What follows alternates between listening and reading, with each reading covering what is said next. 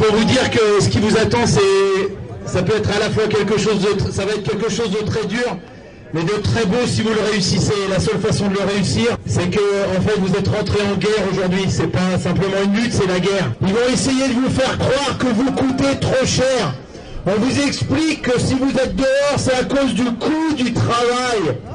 Quelle belle blague Depuis quand les ouvriers coûtent de l'argent au patron?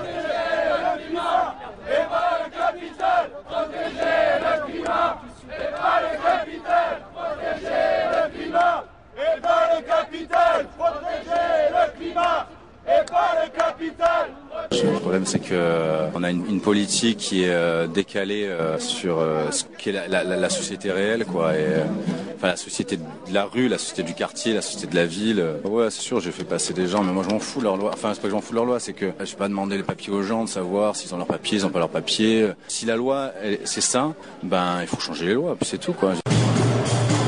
Allez, c'est le Régor, le retour. Toutes les semaines, chez les collègues à Montpellier, Canal Sud de Toulouse, la locale à Saint-Giron. Et bien évidemment, Radio Primitive, cette émission réalisée. Les Régor, une parole anarchiste communiste.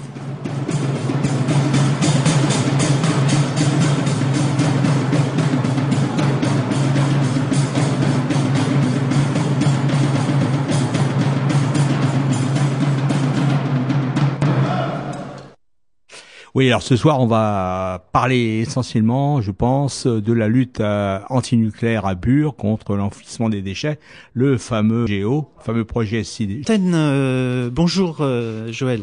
Donc on va parler aujourd'hui de un peu du bilan des burlesques du festival de, de Bure qui a duré plusieurs journées. Est-ce que tu veux un peu nous nous raconter euh, l'analyse que vous en faites de ces de ces ce moment très important à mon avis dans le Eh bien, euh, oui, donc on a, on a eu trois jours de festival euh, du 11 au 13 août, les burlesques, donc où on a eu à peu près 500 visites par jour. Donc c'est pas mal, ça, ça fait un cumulé de 1500 personnes.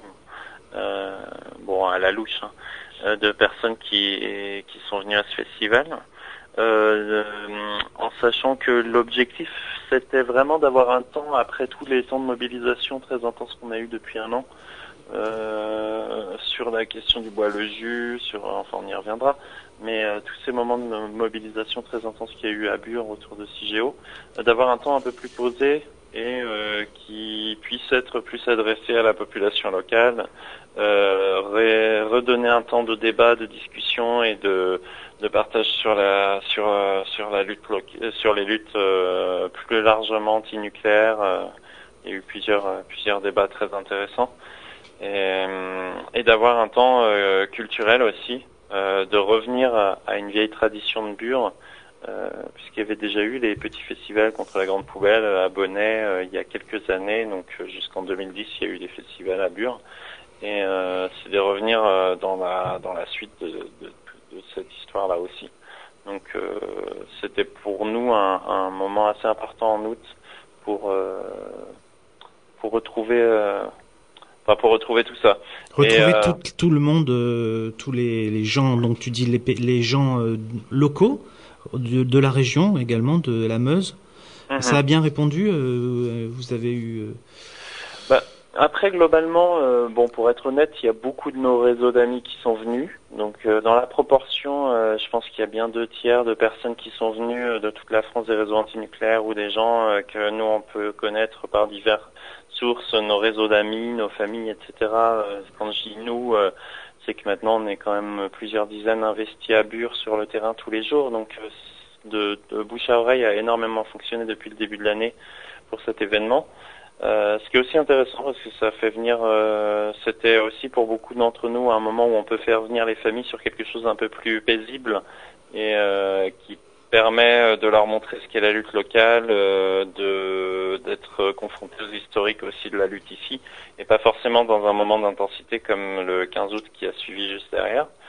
Et euh, par ailleurs, c'était aussi refaire le lien avec euh, avec un réseau plus ancien de gens qui étaient engagés il y a une dizaine d'années sur Bure et qui n'étaient pas revenus depuis euh, un moment certain, qui euh, ont pris un peu de distance euh, parce qu'ils sont aussi investis dans d'autres choses, euh, mais restent très informés sur ce qui se passe à Bure, mais qui du coup étaient contents aussi de pouvoir revenir par le biais de ce festival, notamment le, le, les groupes de circassiens qui, qui, ont permis au chapiteau de se monter et qui ont aussi produit plusieurs spectacles et une grosse partie de la logistique aussi des burlesques.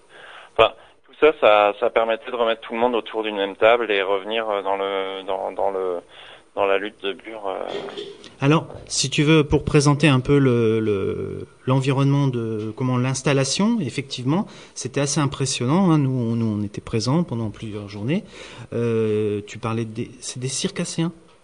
Le, les cirques, comment tu as, tu as dit? C'est comment? C'est une troupe? Notamment la troupe des cirques Gone, qui sont pas mal investis depuis plusieurs années dans le coin qui ont monté les quatre chapiteaux euh, sur place.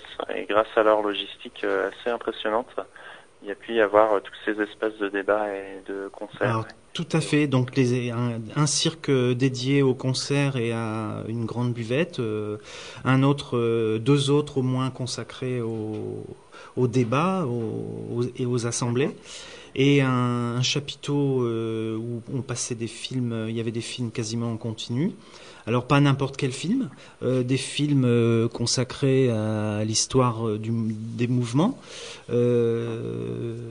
moi personnellement, parce qu'on peut, c'était difficile de participer à tout, tous les événements qui sont produits pendant ces deux jours mais il y a eu une rencontre avec des gens de la lutte des sidérurgistes de la Lorraine. Mhm. Alors moi, ça m'avait, ça m'a énormément surpris. Euh, c'était très très intéressant parce que là, il y avait des liens qui étaient faits euh, assez extraordinaires avec euh, bah, des camarades qui étaient un camarade notamment qui disait qu'il était lui antinucléaire et que il parlait de cette époque-là de foisonnement des années justement c'est ce que tu disais avant hein, des gens qui ont qui n'étaient pas venus depuis fort longtemps en Meuse mm. Et puis par ailleurs, euh, je crois euh, les, les, les, copains qui présentaient les films ont présenté euh, des films concernant la Hague, je crois, si je fais pas concernant la Hague. et puis et puis j'en oublie plein parce que j'ai pas évidemment, moi j'en ai vu que quelques uns quoi. Il y avait des anciens, il y avait des films d'il y a 20 ans sur la lutte à ses débuts ici. il y avait des films plus largement sur la problématique antinucléaire au-delà de la Hague, d'autres films qui l'abordaient sur plusieurs angles de vue. Donc après, j'ai pas la programmation en tête là euh, sur le sur les projections, mais l'idée c'était vraiment d'avoir un tour d'horizon euh, et pas purement anti-nucléaire parce qu'on on continue à s'inscrire dans la continuité du texte qui avait été sorti il y a quelques années et qui avait aussi conduit au camp anti-autoritaire VMC euh, mm-hmm. en août 2015. Le, le texte anti-nucléaire mais pas que reste un reste quelque part un, un, un point d'ancrage, enfin un, un appui. C'est pour nous, c'est important de dire euh, l'antinucléaire est une partie d'une problématique plus large euh, de la lutte anticapitaliste au sens plus large. Et donc euh, les burlesques, il y avait aussi ce souci euh, là particulièrement de donner la parole, bah, justement comme tu disais, aux gens de Longvie et d'autres luttes à différentes époques. C'est aussi très important en termes de transmission, de rencontre entre des expériences de lutte très différentes dans des dans des contextes différents. Euh, ça a marqué pas mal de monde cette discussion d'ailleurs. C'était vraiment c'était vraiment riche parce que ça ça fait le pont entre deux époques, entre des pratiques de lutte et ça réconcilie parfois euh, euh, des personnes qui vont avoir tendance à, à, avoir un gros décalage euh, entre des pratiques de lutte euh, actuelles et des pratiques anciennes qui sont parfois pas si différentes mais qui ont beaucoup de mal à se, à se retrouver aujourd'hui. Tout à fait. Et, et notamment, euh, il y a eu euh, à cette occasion euh, l'évocation de, de l'importance qu'avait pu connaître dans cette histoire de lutte les, le phénomène des radios, le mhm. phénomène des radios libres, radios de lutte. Et où là, on a parlé, hein, les, les, camarades ont parlé de Lorraine Cœur d'Acier, Lorraine Cœur d'Acier, effectivement, mhm. de cette première phase de Lorraine Cœur d'Acier, une première phase tenu beaucoup par le mouvement, euh, le mouvement qui était vraiment en action, et puis après une reprise en main par la CGT euh, qui avait remis un peu d'ordre, mais malgré tout, il y avait de, plusieurs permanents à Lorraine Cœur d'Acier. et qui faisaient un lien très très important avec la population locale, quoi. C'est des problématiques intéressantes parce qu'on les retrouve aujourd'hui. les radios libres sont plus marginales, évidemment. Euh, beaucoup de, bah, un certain nombre ont été légalisés à une époque, et puis d'autres. Euh, euh, et aujourd'hui, on va avoir Internet qui a pris beaucoup le pas sur les sur sur les ondes hertziennes, mais mais ce qui est intéressant, c'est que ça, je fais un petit écho à ce qui se passe en Allemagne là avec l'interdiction du site euh, Linksunten, l'indie média allemand, qui est qui, qui, est suite au sommet de Hambourg, ce qui fait beaucoup parler de lui. C'est assez intéressant parce que ça, c'est des problématiques qu'on retrouve sur les terrains de lutte. On a régulièrement des requêtes judiciaires euh, contre nos sites, contre nos moyens d'information. Donc, euh, avoir cet écho avec des radios libres qui ont eu le droit à des invasions de CRS aussi il y a 30 ans, 40 ans, bah, c'est aussi à dire euh, il y a des choses qui qui font écho. Oui, absolument.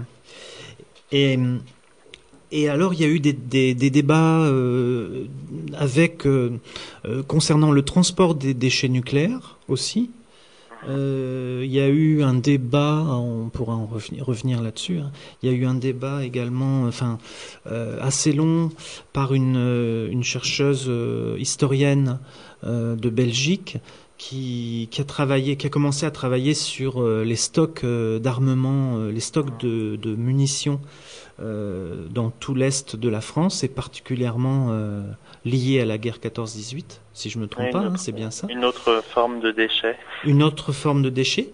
Et il se trouve que bah, cette personne, euh, elle, elle, a, elle a fait le lien, elle a fait le lien avec ce projet sinistre de CIGEO, quoi, en termes de peut-être territoire sacrifié, quoi elle a fait doublement puisqu'elle est venue nous voir même euh, pour tourner un petit documentaire avec ses amis qui est encore à venir, qui n'est pas encore sorti, sur euh, la lutte CIGEO et euh, dans une démarche très très attentive et très attentionnée à, à la façon dont, enfin, très très respectueuse de la façon dont on lutte, on vit au quotidien sur place.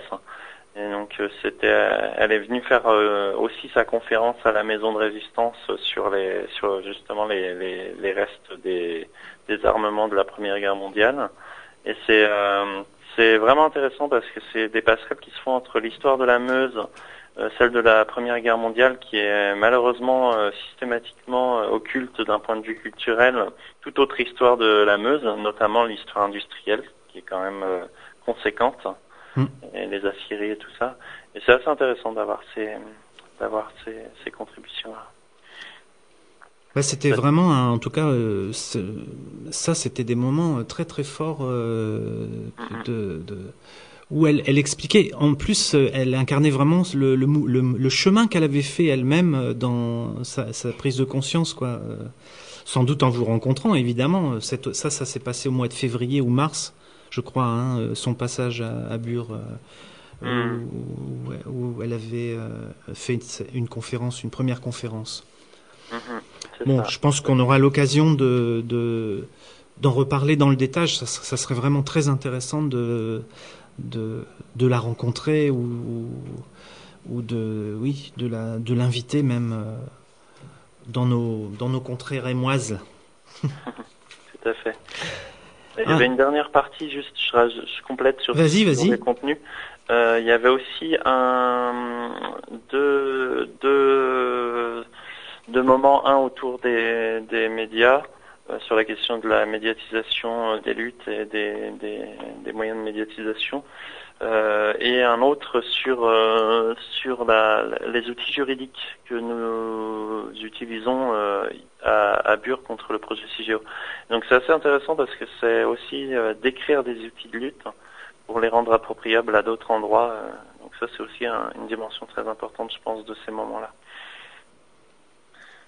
Et donc ça a donné quoi? Il y a eu des il y a eu c'était un c'était des, des ateliers ou parce que là il y avait une présentation, il y avait une présentation de nos outils. D'accord. Euh, par les différentes parties euh, personnes qui sont investies au quotidien dedans à Bure dans les mhm. différentes commissions qu'on peut avoir sur place et qui euh, du coup euh, bah, ça, ça, ça, suscite des débats toujours très intéressants entre des des rapprochements de pratiques à différents endroits. Bon malheureusement moi j'étais occupé à d'autres endroits donc j'ai pas pu écouter encore le je reverrai ça en vidéo après coup, mais Mais en tout cas, les retours étaient très bons aussi sur ces ateliers-là. Voilà. Ok. Et quoi d'autre euh, Donc, on peut mentionner évidemment que bah il y avait euh, une logistique au niveau de de la vie quotidienne, euh, c'est-à-dire l'accueil, les, les repas, la préparation des repas Mhm. par la par un collectif de de la ZAD, de Notre-Dame-des-Landes. Mhm. Et Hein de Freiburg aussi. Et- Ah voilà, de Freiburg. Tu vois, j'ai euh, pas, c'était pas euh, clair dans mon dans mon esprit. Et ouais, c'était c'était super euh, super bien organisé, fort on avait- agréable. On avait une chouette, euh, une chouette euh, collaboration entre pas mal de collectifs qui fonctionnent déjà selon des modes autogérés euh, au quotidien. Donc c'est assez intéressant il y a de, de voir ce festival se monter cette fois-ci. Parce que souvent c'est monté sur des bases financières où on va recourir à des, on va on va recruter du monde. Là on a vraiment un festival entièrement autogéré euh, pour le coup parce qu'il s'appuie entièrement sur les gens qui sont partie prenante dans l'organisation du festival. On n'a pas de partie extérieure dans l'organisation de ce festival. C'est entièrement porté par ceux qui l'organisent. Mm, mm. Ça, pour nous, c'était aussi un, Bah, un, un truc important, en fait. C'est montrer à Bure qu'on a aussi les capacités, on, on peut se donner ces capacités logistiques, de ne pas dépendre euh, bah, de subventions ou de moyens extérieurs. Oui, absolument. Et si, peut- bon, est-ce que tu veux aborder d'autres euh, d'autres éléments euh, particuliers, des, des, des thèmes importants qui auraient été évoqués, enfin qu'on a oublié d'évoquer, de reprendre là? Euh, Non, c'était juste dire que c'était aussi euh, un très, c'est aussi un élément très important là, du point de vue culturel, étant donné que l'entreprise Landra, euh, euh, qui porte IGEO, euh, injecte beaucoup d'argent euh, dans, dans la vie locale et notamment dans la vie culturelle. C'est aussi important de dire on, on, dé, euh, on débride la parole et la liberté d'expression et la liberté de création qui, est, euh, qui est beaucoup achetée par le mécénat euh, dans la région. Oui. Donc c'est dire on rend la parole aux artistes euh, qui ne sont plus tenus par des cachets euh, euh, de mécénat euh, privés. Donc ça c'est aussi une dimension très importante euh, parce que tous les festivals de- du coin, que ce soit en, en Meuse ou en Haute-Marne, sont tous financés très fortement par des apports euh, privés, notamment ceux de l'Andra. Alors ça, tu fais très bien de dire ça parce qu'effectivement, euh, là tout récemment, il y a eu un festival euh, qui est dans les Ardennes, le fameux festival Le Cabaret Vert, où le département des Ardennes injecte énormément de fric et c'est vraiment Ouais, c'est c'est vraiment un des un des visages quoi du du Conseil général, alors qu'on sait euh, l'implication Mm. de- du Conseil général des Ardennes dans dans le dans l'énergie nucléaire quoi. Hum. Et c'est un festival de de séduction de ses de sa population en fait. Euh, Moi je le perçois comme ça quoi. Donc- C'est l'acceptabilité sociale. Voilà, c'est ça. D'ailleurs, je, je rectifie ce que je viens de dire au niveau. J'ai j'ai utilisé le mot privé, mais c'est clairement des fonds publics. Mais euh, l'Andra euh, voudrait bien. fait- on, on fait tout pour euh, donner l'impression que cette entreprise est privée, mais c'est une entreprise d'État. Donc euh, voilà, je, je rectifie ce truc-là. Mais oui, clairement, c'est des. Et, en séparant les enveloppes, notamment avec le- les groupements d'intérêt public, donc le GIP euh, qui arrose 30 millions la Meuse et la Haute-Marne, on crée euh, l'impression que les enveloppes sont séparées, que tantôt c'est une subvention d'État, tantôt départementale, tantôt régionale. Mais euh, très clairement, toutes ces enveloppes sont reliées immédiatement au projet CIGEO et ne n'existeraient pas s'il n'y avait pas le projet CIGEO. Ouais, c'est un, un peu comme oui oui, c'est ça, c'est la partie euh, culturelle euh, de leur budget quoi en fait qui doit être Mhm. colossale effectivement. ouais. Mhm. Bon bah si tu veux bien, on va parler euh, peut-être de. Alors Camille, je regarde Camille qui est dans le studio. Euh, on proposait éventuellement de passer Juliette, ou d'abord le témoignage de Robin. Alors pourquoi le témoignage de Robin? Parce que là on va enchaîner sur euh, le rassemblement euh, qui, est- qui s'est déroulé le 15, donc euh, anniversaire important de, la reprise de la forêt du Bois-le-Jus euh, par le mouvement. Donc c'était les un an et en fait on a assisté à un déferlement de cette violence d'État alors que au tout départ euh, les, tous les gens qui étaient venus au festival étaient invités à un, à un repas euh, dans le village euh, pour ensuite se diriger, je sais pas où, tu vas nous le dire. Et il y a eu un, un véritable déferlement de, de, violence. Alors on peut, on peut se questionner sur le pourquoi du comment, pourquoi, qui, au nom de qui, qui a pu donner, qui a pu, euh, comment dire, coordonner euh, ce déferlement. Euh, je pense pas que les mobiles ont été lâchés d'eux-mêmes. Donc voilà, on va, on va passer ce témoignage et puis on, on, on, aborde tout de suite la journée du 15 si tu veux bien. Alors juste avant, on fait une toute petite pause musicale et puis, puis comme ça on pourra aborder euh, tout ce qui est lié au, au, 15, au 15 août après. Ok. Et, et puis, tu euh, nous quittes pas alors. Et puis le, le, témo le, le, le témoignage.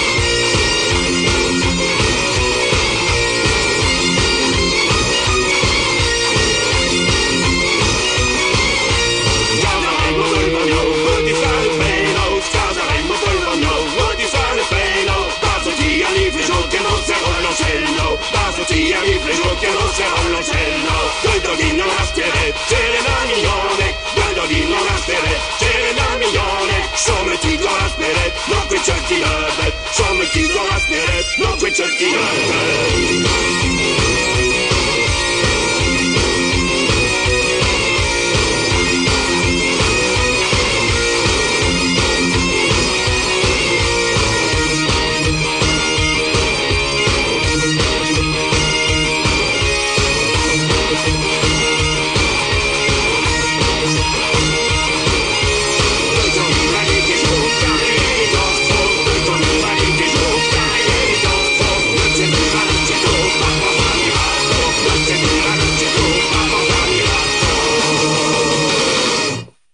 Oui, la scène se déroule à la fin de la manifestation. Robin, 27 ans, voit une quinzaine de grenades lancées par les gendarmes. Pas le temps de s'éloigner, un engin tombe à ses pieds. Je vois mon pied, quoi, tout doucement, euh, qui apparaît, quoi. euh, la chaussure euh, fondue complètement. euh.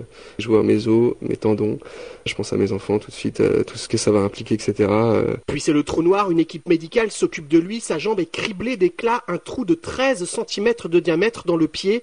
Pris en charge à l'hôpital, on lui annonce un diagnostic très pessimiste. L'os du gros orteil pulvérisé et les trois os euh, des orteils du milieu qui ont multiples fractures. quoi. J'ai le tibia qui a été brûlé sur la jambe gauche. L'infection est possible pendant un mois et s'il y a infection, là c'est amputation des cinq orteils. Robin doit rester encore au moins deux semaines à l'hôpital et ne pourrait pas reprendre le travail avant un an, un épisode qui le poursuivra à vie. A priori, sur un chirurgien, j'aurais des douleurs à vie. Ouais. Rémi Fraisse a été tué par une grenade. Là, moi j'aurais pris ça à la tête. J'étais mort. Quand on envoie 15 grenades comme ça, sûr qu'il va y avoir des blessés, peut-être des morts, oui. c'est- Donc ça m'arrive, en gros, euh, j'entends quelqu'un qui crie attention grenade.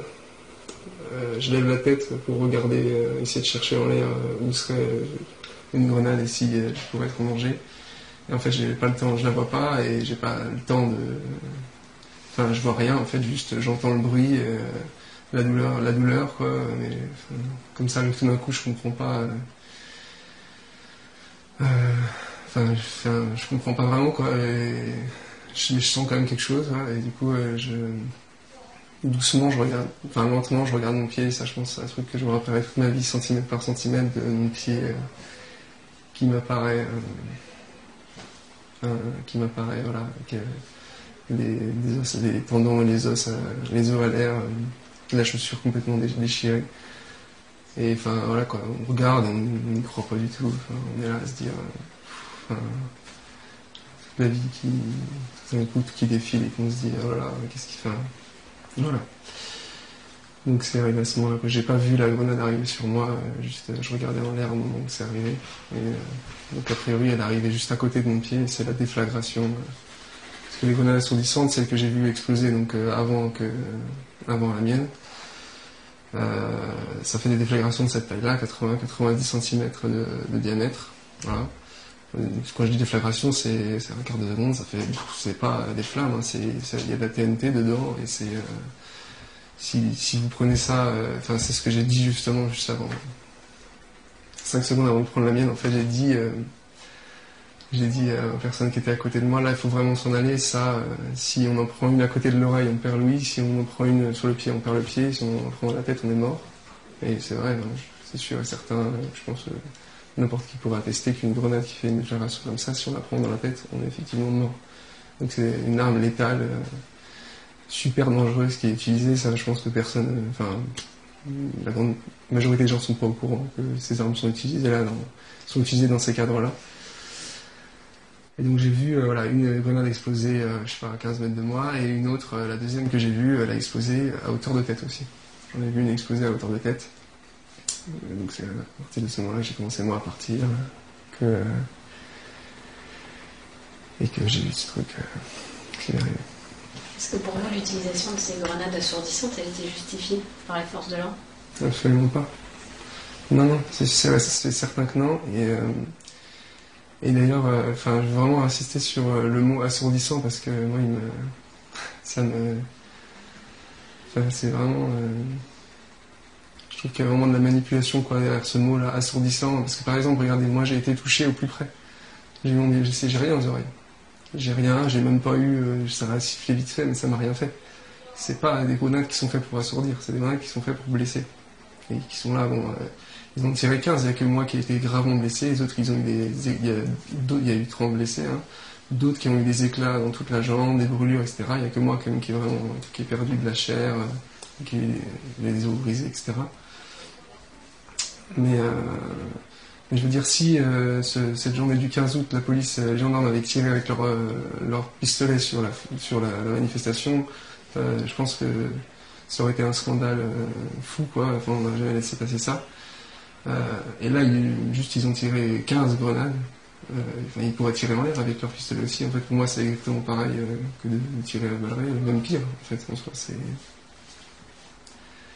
Donc, ouais, ça, c'est un truc euh, qui me tient à cœur de dire que ces, tous ces, per- ces personnages qu'ils utilisent contre, contre leurs opposants. euh, il faut que, faut que ça se sache.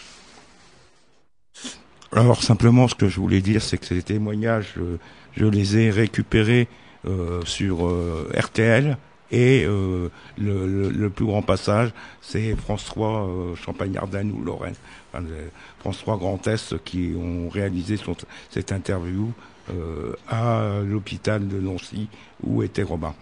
Oui. Et est-ce qu'on a des nouvelles depuis?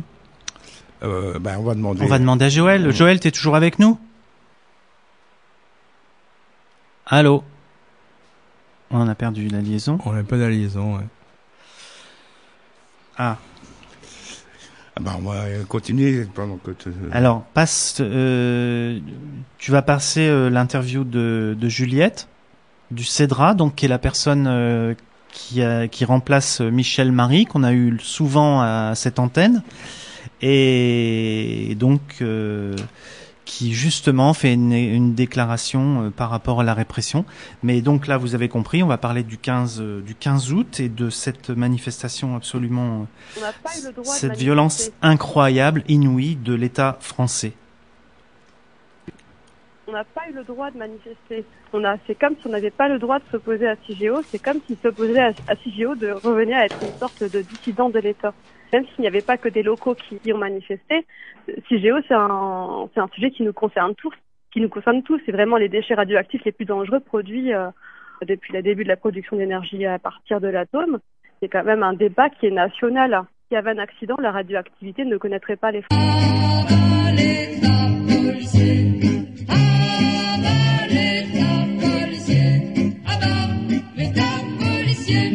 frontières. De l'extérieur, euh, c'est en plus les images que vous avez vues, c'est vrai qu'elles sont assez choquantes, mais on a été les premiers euh, choqués. C'est vrai qu'on a assisté à des scènes surréalistes. Dès le départ de la manifestation, on a été bloqué par les forces de l'ordre. On ne pouvait pas circuler. On a dû changer de circuit. On est passé par les champs, on est, pas- on est arrivé à Saudon, et là, de nouveau, on a été accueillis par les forces de l'ordre. Et ils ont usé des gaz lacrymogènes, des canons à eau, des flashballs, des grenades de désencerclement. C'est vraiment des méthodes ignobles.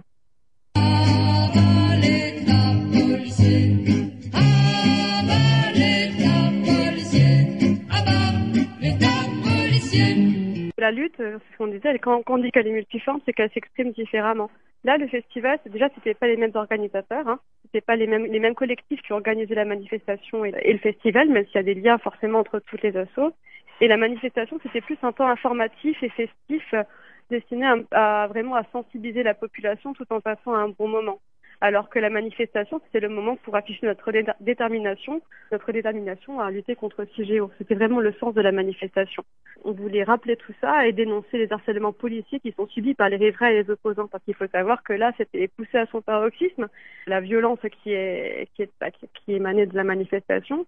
Mais sur place, la violence, elle est, sournoise, elle est silencieuse, mais elle est quotidienne. Les riverains, euh, les habitants des villages alentours, ils subissent contrôle aux faciès, euh, interpellation, vérification d'identité.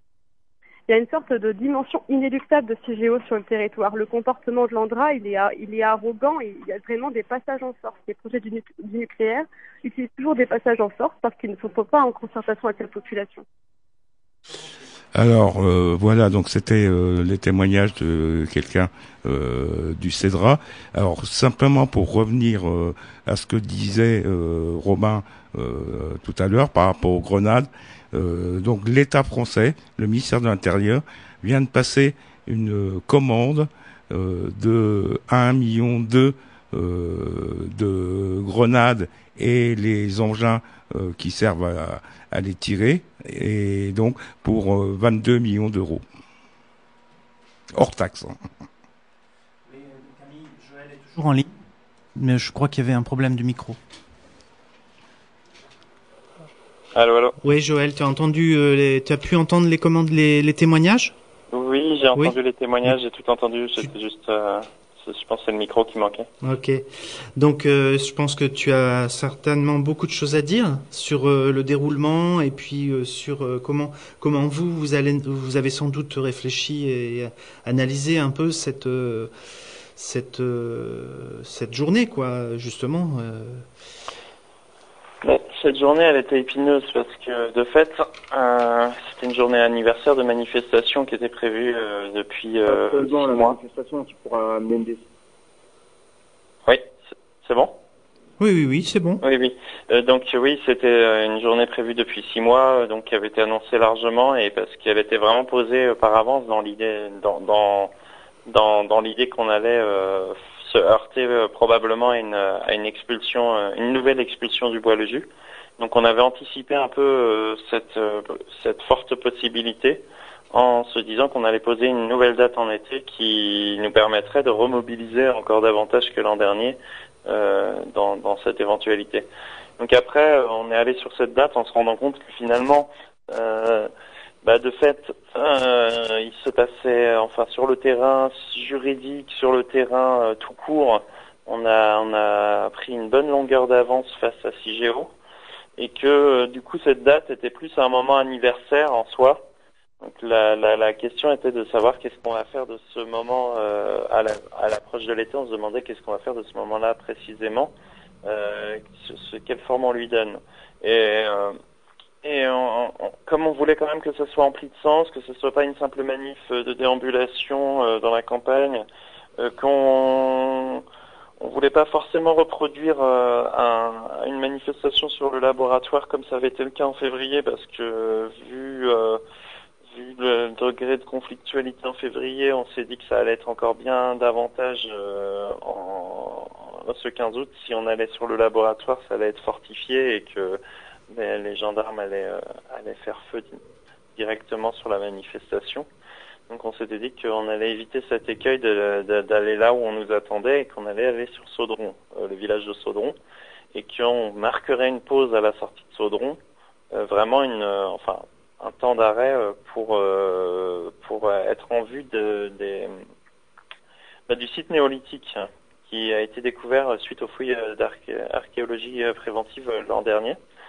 Donc pour nous c'était un, un- un- c'était dire euh, voilà l'Andra euh, a déjà euh, comment dire Bah, Landra subit des échecs juridiques, c'est Voilà. carrément incroyable. Enfin, c'est Bah, C'est-à-dire sur tous les plans, euh, c'était un nouvel, euh, une nouvelle porte d'entrée. euh, L'Andra, ça fait plusieurs mois qu'ils font une campagne sur l'archéologie et euh, en organisant des expositions pour les enfants, en faisant des conférences à Joinville. Et c'était euh, montrer avec quel cynisme l'Andra ne parle surtout pas des fouilles préventives qui ont eu lieu en janvier de l'année dernière et qui ont révélé quand même un site d'importance majeure, donc à portée européenne. Euh, datant du néolithique et sur lequel ils n'ont pas l'intention de permettre des fouilles complètes. Donc ils veulent, euh, ils veulent euh, accélérer vite fait sur euh, leurs travaux à eux d'extension du laboratoire, qui ne sont même pas des travaux liés au projet CIGEO en lui-même, mais d'extension juste de la zone, de ce qu'ils appellent la zone à urbaniser, donc l'implantation d'un supermarché, d'une station à essence, euh, d'un- d'une boulangerie. Donc c'est même pas, euh, c'est même pas des travaux nécessaires et indispensables pour la poursuite du projet CIGEO. Et en plus, de toute façon, ils ne peuvent pas les engager ces travaux-là puisque euh, le projet CIGEO doit être créé dans deux ans, dans trois ans maintenant. Oui. Alors, est-ce que Euh, je peux te poser une question à ce propos? C'est que les, je crois savoir que les archéologues ont réagi.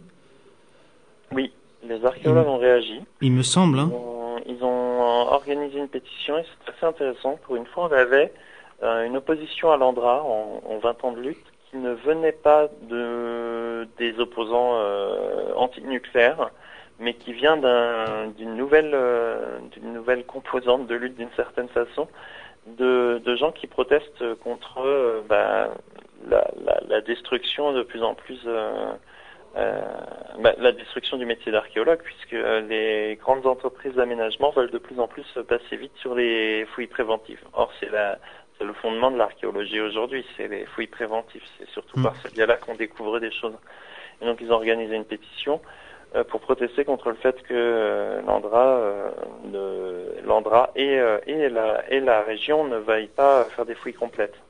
Or, le site est d'importance majeure pour, euh, pour des points de vue, d'un point de vue historique. Donc ça, c'était, euh, c'était cette pétition, elle est sortie là il y a deux mois à peu près. Et pour nous, c'est aussi euh, nous rendre compte que euh, l'Andra, euh, dès euh, 99 et les premières fouilles, étant donné l'emprise importante du, du site néolithique sur le pôle technique actuel, ça veut dire que des fouilles, déjà à l'époque, les fouilles ont été faites vite et euh, n'ont pas été faites de façon complète. Sinon, on aurait déjà découvert ce site néolithique il y a, euh, il y a 16 ans, donc il y a 17 ans.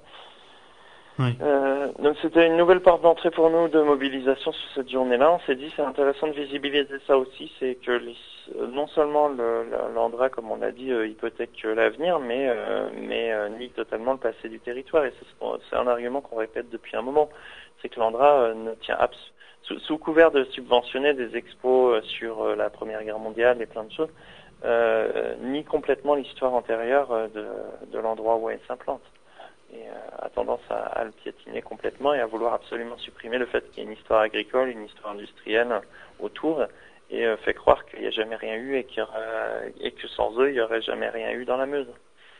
Oui, c'est ça. C'est eux qui vont amener la lumière, quoi. C'est un voilà, peu le discours peu- de, de- des nucléocrates quand ils sont arrivés dans les Ardennes. Ils ont déclaré, euh, lorsqu'un film euh, sur l'histoire de lutte passée à JV, euh, en, en seigneur, euh, s'adressant aux gens qui étaient pour, venus pour voir le film, en s'adressant à eux, en leur disant mais Messieurs, dames, nous sommes très contents de vous accueillir dans cette salle, euh, cette belle salle de cinéma qui est là euh, grâce à l'existence de la centrale de Chaux et euh, en, en quelque sorte soyez soyez heureux que vous puissiez avoir grâce à nous euh, un petit quelques éléments d'histoire quoi en fait c'est c'est vraiment euh, un fonctionnement d'hyperpuissance quoi de seigneur de qui s'adresse à ses manants quoi C'est totalement ça. Donc pour nous, l'objectif sur cette journée-là, il était double. C'est l'anniversaire évidemment de la de renversement du mur, euh, montrer aussi les perspectives de lutte des mois à venir, c'est-à-dire que là on va se Bien sûr, on est, on est encore dans le bois le jus, mais le bois le jus, euh, son spectre, le spectre de l'expulsion s'est un peu éloigné. Enfin, nous, on le sent euh, beaucoup plus lointain. Et euh, mais il y a d'autres chantiers sur lesquels on va devoir se mobiliser dans les prochains mois, aux côtés des archéologues, aux côtés des naturalistes. A différents endroits autour de autour du laboratoire. Et notamment, euh, on a vu émerger un certain nombre de forages dans les derniers, dernières semaines et mois, qui sont qui sont très importants euh, en termes de, de nombre tout autour du laboratoire. Donc, euh, pourquoi ces forages alors que le projet CIGEO n'est pas encore déclaré, n'existe pas Ça aussi, c'est quelque chose qu'on commence à, à interroger euh, euh, avec un peu plus d'insistance. Et donc euh, là, on était avec avec notre action euh, qu'on voulait faire, c'est-à-dire euh, euh, amener la manifestation à faire une action aussi symbolique de reconstitution, euh, du, enfin de, de, de- pas de reconstitution, mais de faire une figure néolithique euh, aux abords du labo. Et, euh, bah, pour nous, c'était aussi euh, mettre la lumière là-dessus. Alors comment comment euh, comment vous, vous- comment expliquer cette ultra violence, cette hyper violence que moi je je la comparerais un petit peu à ce qui s'est passé dans l'évolution de la lutte euh, contre les lignes euh, très haute tension en Normandie, Tellement. où à un moment donné il y a eu un basculement. Euh, il y a eu des actions collectives d'une forte intensité, des sabotages collectifs de pylônes revendiqués, etc. Et à un moment donné, lors d'une manifestation, il y a l'usage de, de grenades extrêmement dangereuses, des grenades qui laissent des, éléments euh, qui s'incrustent dans la peau, qui sont qu'on peut pas enlever, et Ouais. par euh, par dizaines également quoi. Donc est-ce que c'est pas euh, est-ce que c'est pas la même stratégie euh, mor- morbide euh, qui est employée pour euh, terroriser euh, l'opposition quoi? Ah bah, si, totalement. Je, je pense qu'on a basculé sur un autre mode. Euh, clairement, c'est c'est euh, intimider, euh, pressuriser, euh, faire peur, oui. C'est clairement de... Ouais, il y a, il y a aussi le fait que je pense que dans le pouvoir, ils voudraient bien qu'il y ait des- une désunion, justement. Quand il y a la, répression, la violence, généralement, euh, au niveau des de l'opposition, ça pose souvent des problèmes. De, justement, l'unité peut être entamée à cause à cause de cette répression. Et là, je crois que l'État vise ça aussi, quoi, parce qu'il il semble bien que pour l'État, ils font euh, certainement l'analyse que c'est quand même un Bure devient un lieu de fixation euh, très grave pour eux, pour l'État. Et là, effectivement, la répression, c'est l'une des armes qu'ils peuvent avoir. Tu, tu, mets, tu mets le doigt dessus, hein, parce que c'est très intéressant d'analyser sur cette journée euh, la stratégie de la préfecture. Bon, une, euh, le blocage en sortie de village de la manifestation dès le village de Bure, non pas sur le côté du laboratoire, parce que le côté du laboratoire était ouvert. Euh, absolument aucun barrage du côté du laboratoire. Donc euh, la manifestation a très bien pu partir sur le laboratoire. Donc euh, ça c'est déjà un point. Et ensuite le choix de la bloquer par contre sur l'axe qui lui n'allait pas vers le laboratoire. Donc la sortie, le blocage de sortie de village directement de Bure pouvait déclencher euh, une confrontation dans le village de Bure. Il n'y avait pas du tout une stratégie de désescalade comme le maintien de l'ordre est censé le, le mettre en œuvre. Euh, Pas du tout. Là, c'est vraiment l'amorce du conflit euh, directement dans Bure, dès le départ de la manifestation. Donc là, on n'a pas cédé du tout à cette, euh, cette facilité.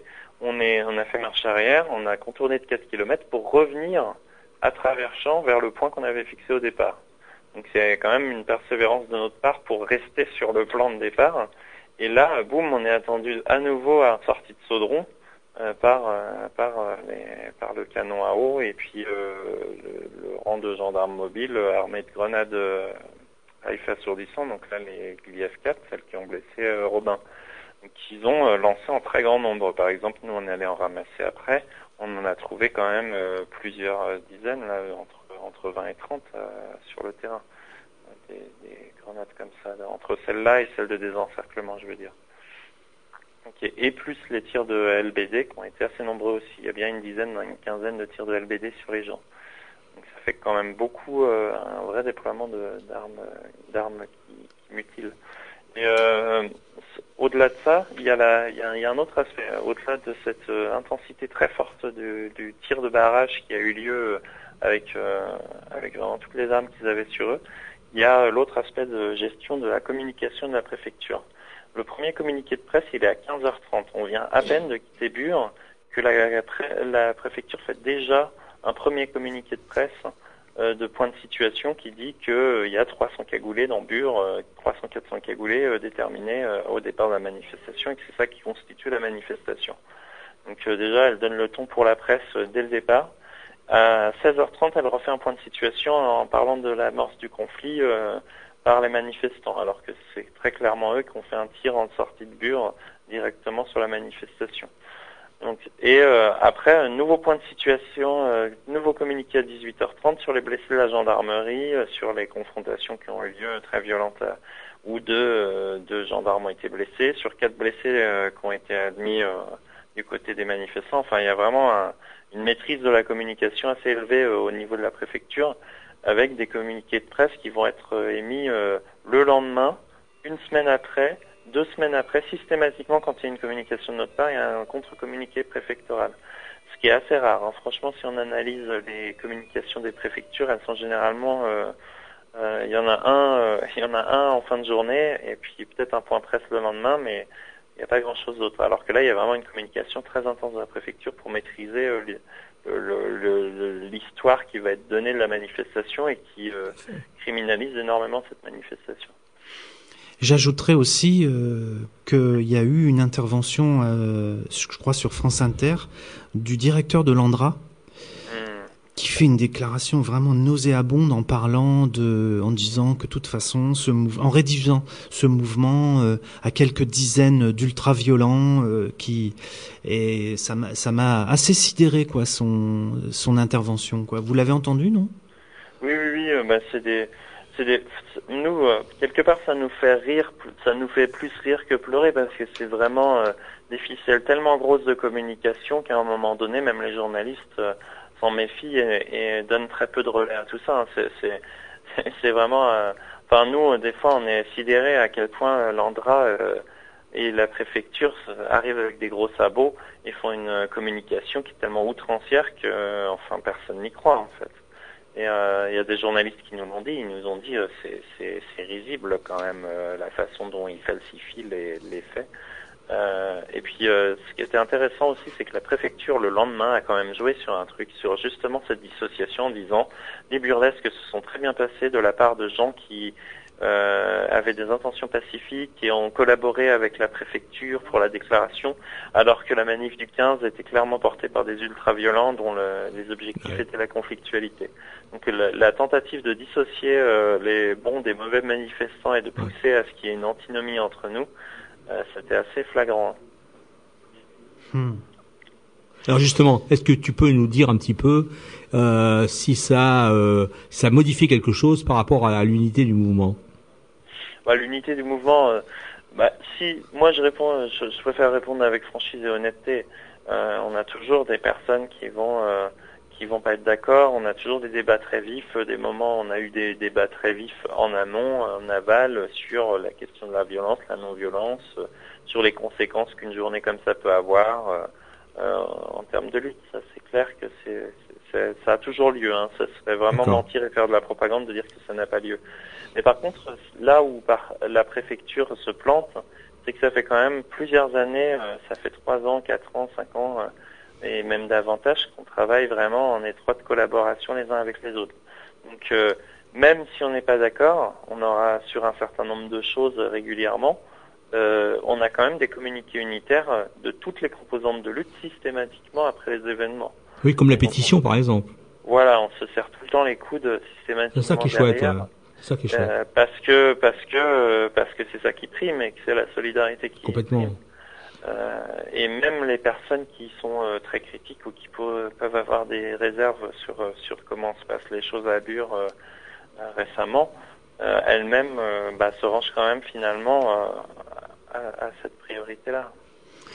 Oui, Joël, je suis obligé de te demander, euh, on a encore normalement plusieurs points importants à aborder, euh, mais je pense qu'à mon avis, le plus important, ce serait de parler du procès euh, du 12 septembre prochain.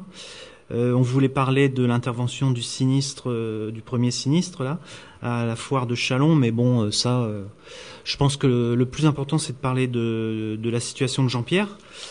donc, rappelons que Jean-Pierre est impliqué euh, dans, la lutte euh, contre ce projet euh, CIGEO et que l'année dernière, il a participé lors d'un rassemblement à, une action qui a conduit à l'occupation de la forêt du Bois-le-Jus et que son matériel était présent sur le site. Donc il avait un tracteur, il avait des remorques et que ce matériel a été saisi après l'expulsion. C'est bien ça? Oui, oui. Euh, bah, son matériel avait été saisi après l'expulsion dans le bois-le-jus. Donc, euh, on était allé en juin à son premier procès, première audience à Bar-le-Duc. On est, tout était là pour, euh, tous les éléments de notre côté étaient là pour que l'affaire soit plaidée. Euh, et le juge a demandé le renvoi. Donc euh, c'était assez pénible parce qu'on on, on, tenait à ce que ça soit jugé tout de suite et qu'on aimerait bien qu'en fait il récupère enfin son engin agricole parce qu'il a une situation déjà économiquement difficile, comme beaucoup d'agriculteurs dans la Meuse qui sont quand même pas très riches et qui ont dû beaucoup lâcher leurs exploitations, d'autant plus qu'ils ont vendu à l'Andra une partie de leur terre. Donc euh, pour, euh, là, le 12 septembre, on espère qu'on aura du monde. Malheureusement, ça se télescope un peu avec le Front Social, donc on mhm. essaye un peu de faire les ponts entre les deux, parce que bah, quelque part, c'est aussi des logiques similaires qui aboutissent à, des trucs comme la loi travail ou, euh, ou, euh, ou la destruction des terres agricoles.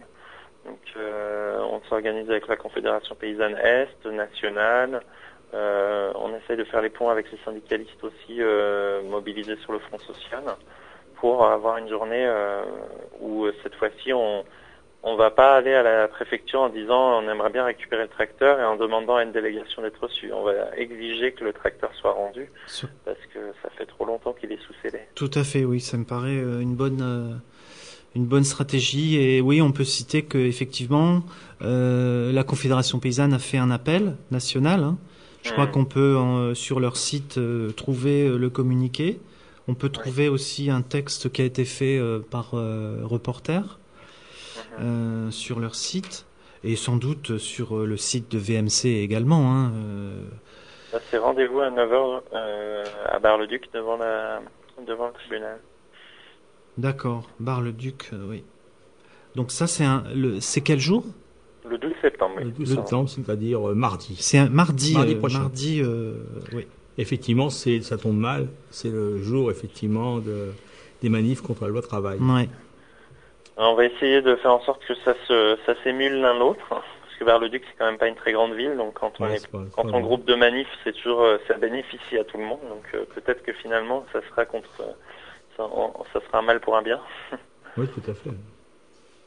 Voilà, et donc cette journée-là elle est importante. Et puis, euh, mais je sais pas, vous vouliez encore rajouter des choses dessus. euh. Après, nous, c'est un enjeu très important euh, sur les, les luttes paysannes qu'on va mener dans les prochains mois. hein. Oui, vous avez fait un super travail euh, sur euh, justement. euh, euh, il y avait eu le fameux le fameux week-end sur les les rencontres. euh, euh, Voilà, les- Reclaim the Fields. hein. Voilà, c'est ça, Reclaim Le the réseau Field. des- Ouais. Le réseau de lutte sur les terres paysannes, notamment sur la problématique euh, bah, de la terre qui appartient à ceux qui la cultivent et non ceux qui la possèdent. Voilà. Parce que maintenant, on a l'Andra qui possède beaucoup de terres, mais c'est pas eux qui la cultivent. Ben, L'Andra qui possède, euh, rappelons-le, euh, plus de 3000 hectares, donc des terres agricoles et je crois un millier de terres forest, de forest, de Ouais, forêt. À peu de près forêt. ça à la louche, quoi. Oui. Et pour euh, bon, euh, avec la complicité, faut-il le rappeler, de, de la SAFER. Alors que normalement, SAFER.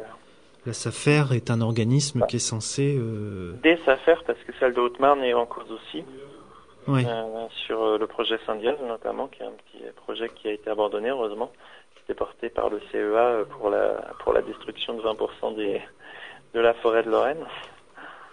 Mais euh, mais oui, euh, c'est c'est important de souligner aussi. euh, Oui, donc je t'ai coupé euh, juste avant. Vous allez préparer euh, un gros travail là-dessus sur le. Ben, la on va dans les prochains mois reprendre ce travail-là, remettre l'accent sur les luttes paysannes, euh, parce que c'est euh, aujourd'hui c'est un enjeu majeur euh, la disparition des terres agricoles, et pour nous, euh, même si CIGEO était abandonné, on, on continuerait à lutter là-dessus. Euh, clairement, on se projette dans la dans le temps euh, sur euh, sur ce territoire, aussi bien qu'à Notre-Dame-des-Landes, c'est devenu un enjeu majeur. Mm. Euh, je pense que partout en France, c'est un enjeu qu'il faut porter euh, systématiquement contre l'aménagement du territoire. Absolument, oui. Bon, on va se quitter. Écoute, on va se quitter là pour euh, cette fois. J'espère qu'on se voit en tout cas euh, évidemment le, le 12 septembre, Mhm. mardi 12 septembre. Euh, en Voilà. tout cas, on invite tous nos auditeurs, auditrices à, à re, comment on appelle ça? Podcaster cette émission et à la diffuser largement. Euh, Merci encore et à bientôt. Voilà, et n'hésitez pas à aller sur vmc.camp pour les prochaines dates, on annoncera d'autres choses. D'accord. Merci encore. Merci à vous, Au revoir. au revoir.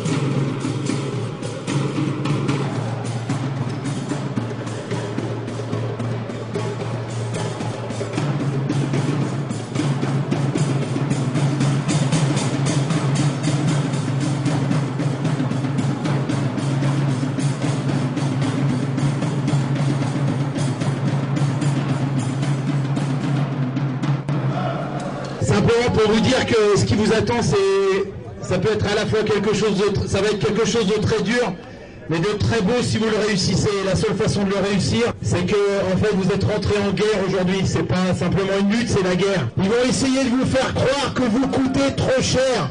On vous explique que si vous êtes dehors, c'est à cause du coût du travail. Quelle belle blague Depuis quand les ouvriers coûtent de l'argent au patron?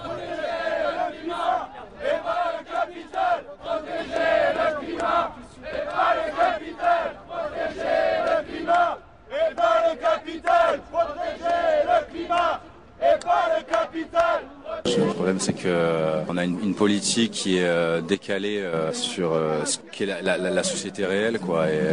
Enfin, la société de la rue, la société du quartier, la société de la ville. Ouais, c'est sûr, j'ai fait passer des gens, mais moi, je m'en fous de leur loi. Enfin, c'est pas que je m'en fous de leur loi, c'est que je vais pas demander les papiers aux gens de savoir s'ils ont leurs papiers, ils ont pas leurs papiers. Si la loi, c'est ça, ben, il faut changer les lois, puis c'est tout, quoi.